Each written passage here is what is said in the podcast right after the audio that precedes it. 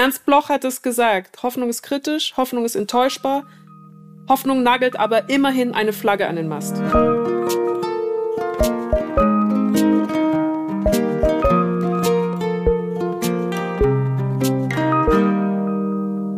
Hallo und herzlich willkommen zu einer neuen Folge Hallo Hoffnung. Aber diesmal ist alles ein bisschen anders. Ah! Mein Name ist Christiane so Stenger. Finn ist aufgeregt. Äh, mein Name ist Christiane Stenger. Ich bin Schauspielerin, äh, Buchautorin und äh, Podcasterin. Und heute ist ein ganz besonderer Tag. Richtig, ich bin Stefan Finn Spielhoff. Ich bin Autor und Texter. Ich sage immer Dinge über meinen Roman, den ich gerade schreibe. Heute kann ich sagen, er ist fertig.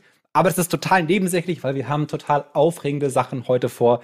Nämlich wir haben eine Gästin. Ja. Uh. Hallo. Hallo. Willkommen. Wir freuen uns so sehr, dass du da bist. Vielen Wir Dank für die mega, Einladung. Ich freue mich auch. Ich freue mich auch mit euch. Ich bin total überdreht und aufgekratzt. Das bitte ich jetzt schon zu entschuldigen. Wir sind die überdrehteste, aufgekratzteste Runde ever. Aber Moment, wer bist du eigentlich? Ich heiße Samira El-Wasil und ich bin Publizistin. Ich kolumniere beim Spiegel und bei Übermedien und ich äh, schreibe auch. Ich habe gerade ein Buch geschrieben und ich podcaste auch. Crazy Aber shit. am meisten kennt man mich schlecht aus, einfach von meinen schlechten Tweets. Von deinen schlechten Tweets und auch davon, dass du einfach mal äh, Bundeskanzlerin-Kandidatin warst. ja, auch das. Auch von meinem fulminanten Wahlkampf, äh, meinem, äh, meiner Kanzlerkandidatur 2009. Siehst du, das darf man niemals vergessen, weil ab jetzt können wir sagen, wir sind halt der Podcast, in dem auch Kanzlerkandidatinnen kommen. Und dann das haben wir stimmt. einfach Cloud. wir haben dich heute ja eingeladen, weil wir gedacht haben, wir reden immer über Hoffnung und sind so unser zweiseitiges Sounding Board. Aber wir wollen mit anderen Leuten über die Hoffnung reden und damit die sich die Arbeit machen müssen und uns erzählen müssen, was ihnen Hoffnung macht. Das finde ich eine und hervorragende und fantastische Idee. Und, und auch damit wir drei Leute gleichzeitig reden können. Es ist ein Traum. also Samira, wir hätten, glaube ich, äh, keine bessere erste Gästin haben können, denn ähm, was du alles machst, ist äh, unfassbar. Ähm, wir reden auch noch darüber, über dein neues Buch, über euren äh, Podcast, den du ganz erfolgreich machst, Piratensender Powerplay, in dem du mit Friedemann Karek äh, so die Woche, die aktuelle Woche eigentlich so immer ein bisschen zusammenfasst und vor allem einordnest und äh, uns zum Nachdenken bringst. Aber was uns natürlich auch wahnsinnig interessiert, ist, was macht dir denn gerade Hoffnung? Mir macht erstmal die Existenz dieses Podcasts Hoffnung. Und das sage ich gar nicht so, das sage ich gar nicht mal so lobend gemeint, auch das natürlich. Aber ich meine das wirklich ganz unironisch. Ähm, der Umstand, dass zwei Menschen sich jede Woche tatsächlich über das Konzept Hoffnung und erweitert dann natürlich auch über Zuversicht austauschen, unterhalten, das gibt mir so viel Vertrauen in die Menschheit zurück. Das könnt ihr euch gar nicht vorstellen. Und es ist nämlich so ein ambivalenter Zustand, weil er ja neben der Sehnsucht nach einem Wunschzustand auch gleichzeitig immer das Bedauern eines Ist-Zustands eigentlich ähm, darstellt. Und dass zwei Leute sich da hineinstürzen in eben diesem, dieser, dieser Zweischneidigkeit aus äh, Ist und Hoffnung, das finde ich total schön. Ja, genug Lobhudelei. ah, ich weiß ja nicht, Christiane, wie es dir geht, aber wenn man mir Komplimente macht, geht es mir immer ganz dreckig. Ja, ich war, ich war dreckig. Also, ja, ähm, nee, ja, ja, ja, ja, ja. Und mir wird warm und mein äh, Gesicht läuft an wie eine knallrote Tomate. Deswegen habe ich auch jetzt äh, bisher darauf verzichtet, Samira in den, äh, in den Himmel zu loben. Das wird äh, einfach später noch passieren. Und äh, gab es denn aber irgendein Ereignis, ähm, Samira, was dir in letzter Zeit Hoffnung gemacht hat? Oder äh, das kann auch wirklich aus jedem Bereich sein. Wir sind ja mal äh, mit dem Versuch gestartet, äh, über sehr viel über die Klimakrise zu sprechen und äh, drumherum über alle Begebenheiten, Dinge, die uns auffallen, die uns Hoffnung machen. Ähm, Gibt es irgendwas, was dir aufgefallen ist oder wie ist auch grundsätzlich deine Stimmung äh, zum, zum Klima gerade? Gibt es da für dich einen Hoffnungsschimmer oder hast du eigentlich auch schon komplett aufgegeben?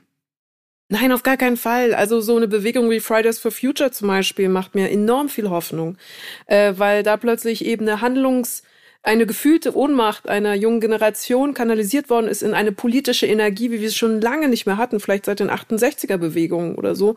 Und diese, diese gelebte Handlungsfähigkeit, diese, das sich rück, zurückholen einer Selbstwirksamkeit, wenn die Politik nicht auf eben äh, eine Generation zu hören gewillt ist, das macht mir enorm viel Hoffnung. Also eigentlich das Schöne gerade bei Fridays for Future oder auch eben so einzelnen Figuren wie Luisa Neubauer oder äh, Greta Thunberg ist, dass es ja die Kombination ihrer Willenskraft und ihrer Vorstellungskraft, sich eine bessere Welt vorstellen zu können, sofort kanalisiert worden ist in diese Selbstwirksamkeit, in diese politische, aktivistische Energie. Und das ist total beeindruckend. Deswegen bin ich ja überhaupt gar nicht fatalistisch, was irgendwie unsere äh, Menschheitsprogression angeht. Oder auch so ein Film wie Don't Look Up, also so, so tragisch er am Ende auch äh, enden mag, finde ich, ist auch eigentlich sehr viel Hoffnungsvolles drin. Also die Hoffnung bedingt ja eben eine Bitterkeit einerseits, eine Traurigkeit, wie gesagt, über den Ist-Zustand und eine Nichthandlung und gleichzeitig ja aber die vorausschauende äh, Sicht auf einen möglichen besseren Sollzustand. Und äh, das fand ich bei Don't Look Up eigentlich im Subtext doch vorhanden. Ich finde es super interessant, sich hinzustellen, zu sagen, du hast, wir haben jetzt Fridays for Future genannt und äh, merken, dass da aber die Hoffnung ja aus der Verweigerung kommt. Ja, da ist ja so dieser Moment des Ausstiegs zu sagen, nein, wie reagieren wir auf das fehlende, auf die fehlende Hoffnung? Wir streiken. Wir begeben mhm. uns also ins Nichtstun und da heraus entwickelt sich dann diese globale Bewegung von jungen Menschen, die sagen, es reicht. Mhm. Damit wir überhaupt Hoffnung haben können, müssen wir jetzt handeln. Und das ist ja, das ist ja eine wahnsinnig interessante Bewegung von, vom, vom, vom, sagen, von der gewollten Unterbrechung, vom gewollten äh, Tabubruch, dass ich gehe nicht mehr in die Schule, zu hinzu und jetzt machen wir Dinge einfach geiler, als sie bis jetzt sind. Aber das ist ja vielleicht sogar das Gegenteil von Nichtstun, sondern die, auf die Reaktion eines zu lange getanen Nichtstuns einer sogenannten Erwachsenengeneration ist jetzt die Handlung der Jugendlichen das Wichtigere zu tun, als zum Beispiel zur Schule zu gehen. Das heißt, es ist ja nicht mal die Reaktion, ich streike und das ist eine Form des Nichtstuns. Also es ist natürlich eine Verweigerung äh, institutioneller Rituale. Aber es ist ja trotzdem das Tun, nämlich das Tun dessen, was man für wichtiger erachtet, nämlich die Aufmerksamkeit darauf zu lenken, ähm, dass man eine lebenswerte Zukunft haben möchte als junger Mensch. Ähm, genau, aber das ist ja dieses, genau, das ist genau dieses, dieses, diese, aber diese Verweigerung gehört ja so dazu. Das Ablehnen mhm, mhm, der Maßstäbe, wie sie momentan sind. Und das finde ich eine super interessante Sache über die Hoffnung, die ich halt gelernt habe, weil wir reden ja viel über die Hoffnung hier ähm, und stellen aber auch fest, dass es auch so eine ganz fatalistische Art der Hoffnung gibt, die ja zum Beispiel, wie du auch schon gesagt hast, in Don't Look Up irgendwie mhm. zu sehen ist, nämlich so eine so eine Technikgläubigkeit, wo gesagt hat, wir kriegen das schon irgendwie so hin, wenn wir so Pi mal Daumen weitermachen, wie es sowieso schon ist. Und mhm. damit dann im Film wahnsinnig gescheitert wird wohingegen der eigentliche Move gewesen wäre, wir jagen jetzt diesen scheiß ähm, Asteroiden in die Luft. Interessant hierbei ist, dass es natürlich auch sowas, also behaupten wir mal, dass der, wie soll ich sagen, der ökonomische Zynismus, der da durch dieses technokratische Denken irgendwie durchzuschimmern schien, ja. äh, gar nicht mal so opportun war, gar nicht mal so ökonomisch orientiert war, sondern wirklich aus einer echten, aus einem echten Glauben an die Technik hervor, äh, äh erfolgte, dann gibt es ja eigentlich auch sowas wie falsche Hoffnung. Also setzt man eine falsche Hoffnung in ein zu großes technologisches Vertrauen. Und darüber habe ich mich, also, wie seht ihr das? Glaubt ihr, es gibt auch falsche Hoffnungen, weil sie auf eine falsche Fährte locken oder lenken könnten? Also, Christiane, willst du mal? Ja, äh, unbedingt. Ich wollte jetzt einfach nur nicht äh, ins Wort quatschen und ich habe gleich noch eine andere Frage. Auf jeden Fall über, wir haben schon sehr viel auch über eher so passive Hoffnung äh, oder etwas gesprochene Hoffnung, die einen passiv werden lässt, aber in dem Vertrauen, dass ja schon alles gut wird eben und mhm. das eben dazu führt, dass man nichts tut. Und in dem Sinne wäre das ja auch schon eine falsche Hoffnung. Mhm. Ähm, also das, natürlich gibt's die, würde ich sagen, definitiv. Ich glaube halt, Hoffnung kann ja auch, weil es gibt ja, Hoffnung hat ja auch teilweise was extrem Verzweifeltes. Ja, ich glaube einfach daran, dass ich jetzt mirakulös wieder gesund werde, zum Beispiel, wenn ich irgendwie gerade krank bin. Ja, oder irgendwas ist kaputt gegangen oder ich habe irgendwie ganz viel Mist gebaut und ich äh, mirakulöserweise hoffe ich, dass es nicht so schlimm ist, wie es aber dann tatsächlich ist. Also Hoffnung hat tatsächlich, und das ist, das ist ja das Interessante, was Don't Look Up so gut macht, dass Hoffnung auch mhm. tatsächlich was extrem in ihrer Passivität, in ihrem Zukunftsglauben extrem destruktiv ist auch. Mhm. Ah. Aber ich dachte immer, Hoffnung entsteht eigentlich immer dann, wenn ein Mensch eine Verbindung zwischen seiner gegenwärtigen Situation und einem gewünschten Zustand in seinem Kopf herstellen kann. Und das Gehirn aber ja gleichzeitig begreift, dass es eben nicht nur äh, ausreicht, es zu wollen, äh, dass es geschieht, sondern auch sich einen realistischen Weg dorthin zumindest ausmachen kann, zumindest vorstellen kann, um genau diesen Sollzustand, um diese Utopie zu verwirklichen. In dem Moment, wo sich das Gehirn keinen realistischen Weg dorthin vorstellen kann, tritt ja dann Hoffnungslosigkeit an, weil man feststellt, man kann seine Situation nicht auf realistische Art und Weise verändern.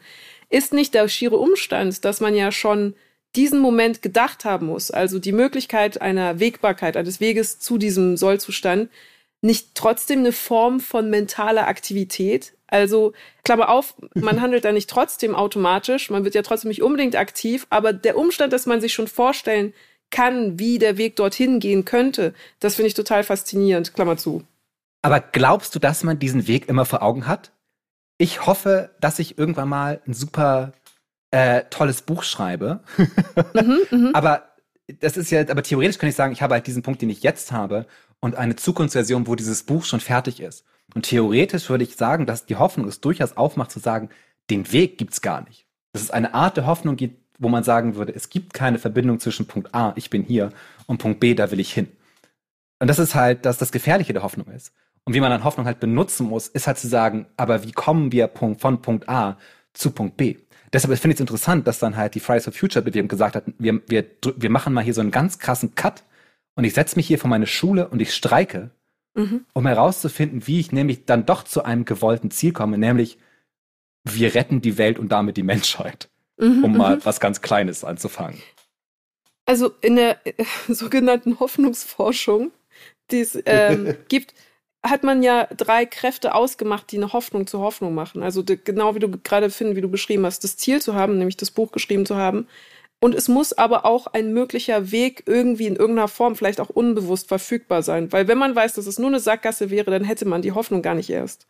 Und, äh, und das Dritte ist zumindest das Gefühl von Handlungsfähigkeit. Also das Gefühl, rein theoretisch die Möglichkeit ähm, haben zu können, was zu ändern. Also zum Beispiel ein, ein, Mann im Gefängnis, der ist eingesperrt, der hat jetzt nicht die Hoffnung, morgen ausbrechen zu können, sofort. Sondern er muss dann vorher so Sachen überlegt haben. Aber er kann jeden Tag mit einem kleinen Löffel ja, hinter einem Plakat ja, ein Loch graben. Ja. Stimmt. Aber Bester Film. Um auch, aber trotzdem kann die Hoffnung halt irrational sein. Wenn wir zum Beispiel auf den Glauben gucken, wo ja die Hoffnung ist, irgendwann komme ich ins Paradies, könnte man ja als Atheist sich auf die Seite stellen und sagen, das ist total illusionär, was du davor hast. also so, mhm. du hast diese Hoffnung, ins Paradies zu kommen. Aber das, das ist ja, aber sozusagen, du kannst dir auch denken, dass es einen Weg dahin gibt. Aber es ist ja totaler Bullshit. Das sage ich jetzt, ne? Also ich nehme jetzt einen Atheisten ein, der ich nicht bin. aber das finde ich, also das würde ich halt sagen. Also ich glaube, da ist keine, das muss keine direkte Verbindung sein. Ich glaube, das ist auch die Gefahr der Hoffnung, worüber wir in unserer Hannah Arendt-Episode ja auch geredet haben, dass die sagt, mhm. Hoffnung ist wahnsinnig weltabgewandt.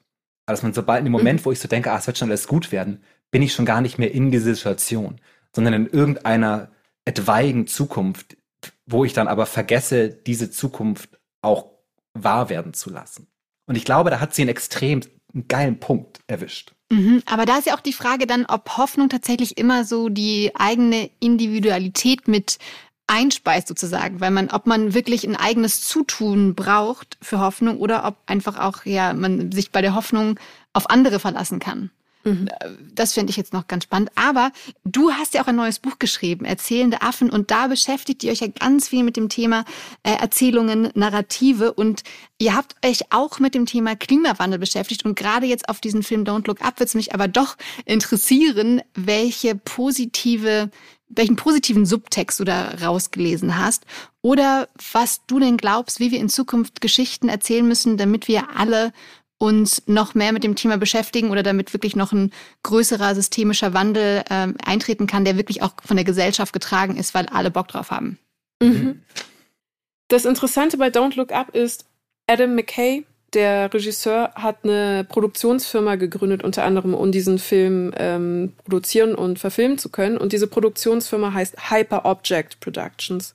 Und Hyper Objects mhm. beziehungsweise Hyperobjekte sind ein philosophisches Konzept des Ökophilosophen Timothy Morton, der Objekte definiert hat, die so groß und so omnipräsent sind, dass sie uns in der Vorstellungskraft überfordern und auch uns selbst Teil von ihnen sein werden lassen. Also ist zum Beispiel der Kapitalismus ist ein Hyperobjekt oder ähm, der Weltmarkt, die Börse.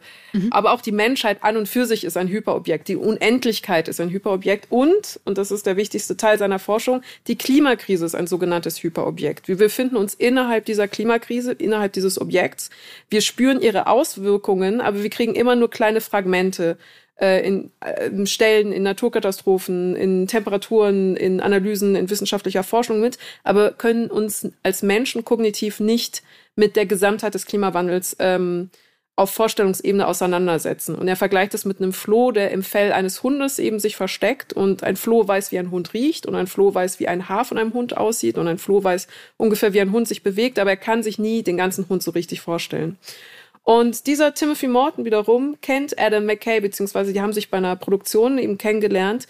Und Adam McKay war von dem Konzept des Hyperobjekts so fasziniert, von der Unnarrativierbarkeit und der Unerzählbarkeit der Hyperobjekte fasziniert, dass er sich tatsächlich mitunter zur Aufgabe gemacht hat, Hyperobjekte in seinen Filmen zu erzählen.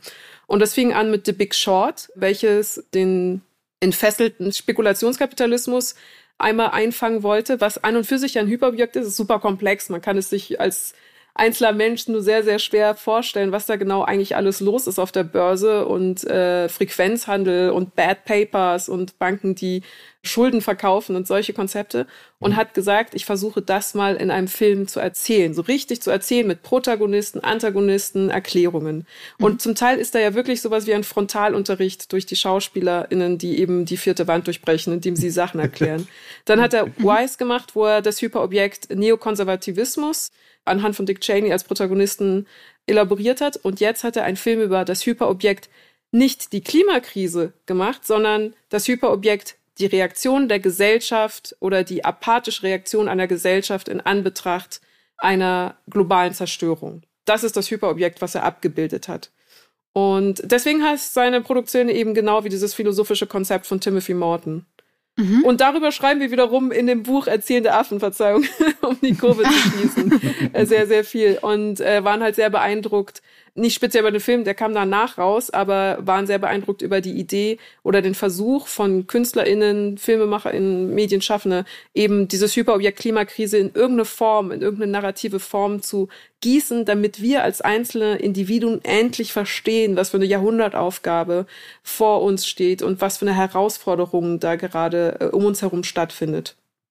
Aber das heißt, die Narration eines Hyperobjekts kann dann doch zum Verständnis des Hyperobjekts selber führen und zu einer Handlung gegenüber diesem Hyperobjekt. Genau. Also im, im, Fall des Klimawandels, wir lernen durch den Film, dass wir handeln müssen, um es ganz platt auszudrücken. Genau, genau. Also es kann eine Mobilisierung auf jeden Fall stattfinden, weil natürlich die notwendigen Handlungen ja kollektiv erfolgen müssen. Das heißt, es muss auch eine globale Mobilisierung stattfinden und das kann man mit einer Geschichte, die alle erreicht und die zumindest in einen Handlungsimpuls äh, führt oder zu einem Handlungsimpuls verführt, sehr gut machen.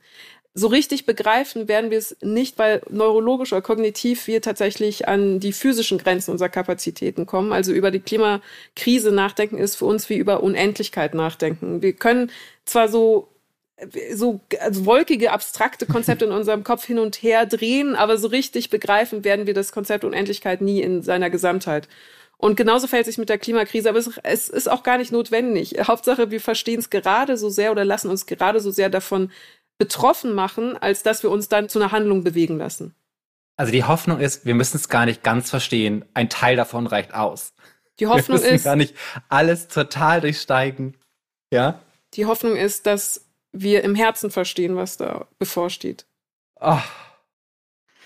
Ganz wunderbar. Das ich, vielen aber, lieben Dank. Das finde ich bezaubernd.